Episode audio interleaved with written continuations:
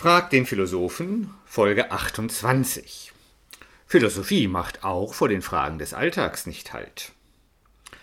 In meiner aktuellen Serie Frag den Philosophen beantworte ich heute die Frage, ist es okay, seine Zeit mit Spielen zu vertrödeln? Ja. Es soll Eltern geben, die es nicht gerne sehen, wenn ihre Kinder stundenlang spielen. Die könnten sich doch auch mal nützlich machen, heißt es dann. Womit gemeint ist, dass sie im Haushalt mithelfen oder die leeren Flaschen zum Container bringen könnten. Es soll auch Ehefrauen geben, die es nicht gerne sehen, wenn ihre Gatten stundenlang vor der Glotze hängen, um sich Fußballspiele anzuschauen. Die könnten doch auch mal was Sinnvolles machen, lautet dann der Vorwurf. Womit gemeint ist, dass der Rasen schon seit Tagen darauf wartet, gemäht zu werden und der Wagen mal wieder eine Wäsche nötig hätte.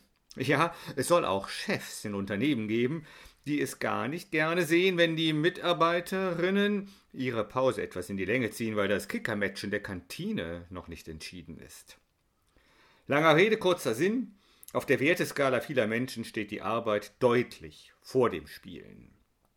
Erst die Arbeit, dann das Vergnügen, sagt nicht zufällig der Volksmund. Wenn es in der funktionalen Lern- und Arbeitswelt von heute hier und da dann mal eine Ausnahme gibt, dann nur weil kluge Pädagogen oder Motivationstrainer entdeckt haben, dass uns Menschen vieles leichter fällt, wenn es in spielerische Settings verpackt ist. Deshalb boomen Lernspiele für alle Altersklassen. Deshalb machen sich viele Unternehmen die Methode der Gamification zunutze. Das heißt, man inszeniert Arbeitsprozesse wie Spiele und hofft, die Menschen dadurch mehr zu motivieren. Aber dass ein Kind oder gar ein Erwachsener einfach nur so vor sich hinspielt, Kartenhäuser baut im Keller, die elektrische Eisenbahn betreibt, sich mit Freunden auf dem Bolzplatz oder mit Freundinnen zum Bridge trifft, das ist eigentlich nicht vorgesehen. Auch die Skatrunde am Stammtisch deutscher Kneipen ist inzwischen Geschichte. Nur in einem Land, im großen Reich der Spiele, herrscht noch immer Goldgräberstimmung in der Welt des Gamings, der Computer- oder Online-Spiele. Aber diese Spiele waren gerade nicht gemeint, als Friedrich Schiller 1793 in seinen Briefen über die ästhetische Erziehung des Menschen notierte, der Mensch sei überhaupt nur da ganz Mensch, wo er spielt. Dieser Satz ist seither oft zitiert worden, was aber nicht heißt, dass er auch immer verstanden worden wäre. Denn was Schiller meinte, als er seinen Lobgesang aufs Spiel anstimmte, ist nicht ganz leicht zu verstehen. Spielen ist für Schiller eng verknüpft mit Schönheit. Spiele, die nicht schön sind, sind in seinen Augen keine Spiele, doch was soll das heißen? Es soll heißen, dass der Mensch im Spiel sich eine Welt erschafft, die nur sich selbst genügt und keinen anderen Zweck oder Interessen dient, als einzig und allein dem, ein schönes Spiel zu sein. Menschen spielen eigentlich nur dann, meint Schiller, wenn sie um des Spielens willen spielen und dabei kein anderes Ziel verfolgen, als ihr Spiel zu spielen. Natürlich wollen sie bei Gewinnspielen gewinnen, bei Glücksspielen Glück haben, bei Geschicklichkeitsspielen ihr Können zeigen und bei Schauspielen etwas darstellen. So gebietet es die Logik dieser Spiele. Aber diese Logik reicht nur so weit, wie das Spielfeld reicht oder so lange, wie die Spielzeit dauert. Danach ist das Spiel vorbei und das normale Alltagsleben findet seine Fortsetzung. Bis zum nächsten Spiel, in das die Spielerinnen und Spieler für eine Weile eintauchen, um etwas zutiefst Sinnvolles und Schönes zu tun, gerade weil es nach Maßgabe der funktionalen Alltagswelt vollkommen nutzlos ist.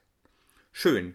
Schön sind Spiele dann, wenn sich in ihnen eine andere Welt auftut, die von der Welt der Funktionalität und Nützlichkeit des Alltags klar abgegrenzt ist. Deshalb haben schöne Spiele immer eine Grenze und ein Ende. Wo die Grenzen unklar werden, wie bei Online-Spielen, büßen Spiele ihre Schönheit ein. Denn sie können dann kein in sich abgeschlossenes Ganzes mehr sein, stattdessen erzeugen sie Abhängigkeiten. Grenzenlose Spiele ohne klares Ende sind deshalb gefährlich seine Zeit mit etwas verbringen, bei dem kein Ergebnis herauskommen muss, Etwas tun, das sich vollkommen selbst genügt, das weder effizient noch profitabel sein muss, das ist nicht nur schön, sondern auch zutiefst menschlich.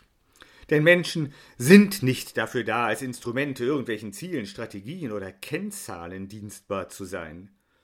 Die Würde des Menschen bemisst sich weder nach einem Nutzen noch nach einem Zweck.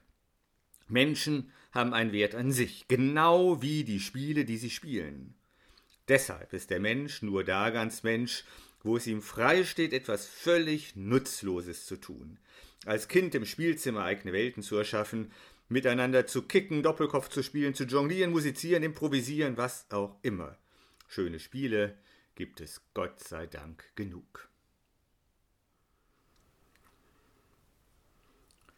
Friedrich Schiller lebte von 1759 bis 1805. Erst studierte er Jura, dann Medizin, aber eigentlich wollte er immer nur Dichter werden. Und das wurde er. Mit seinem Erstlingswerk Die Räuber von 1782 wurde er über Nacht berühmt und verfemt. Denn die württembergische Obrigkeit zürnte dem Autor. Schiller musste aus der Heimat fliehen und irrte einige Jahre durch Ostdeutschland, bis er in Weimar nicht nur eine neue Heimat fand, sondern auch Goethe traf mit dem er fortan innig verbunden blieb. Zum Philosophen wurde er vornehmlich durch seine Arbeiten zur Ästhetik. Nachdem er bereits 1791 an Tuberkulose erkrankt war, starb Schiller mit nur 45 Jahren im Mai 1805.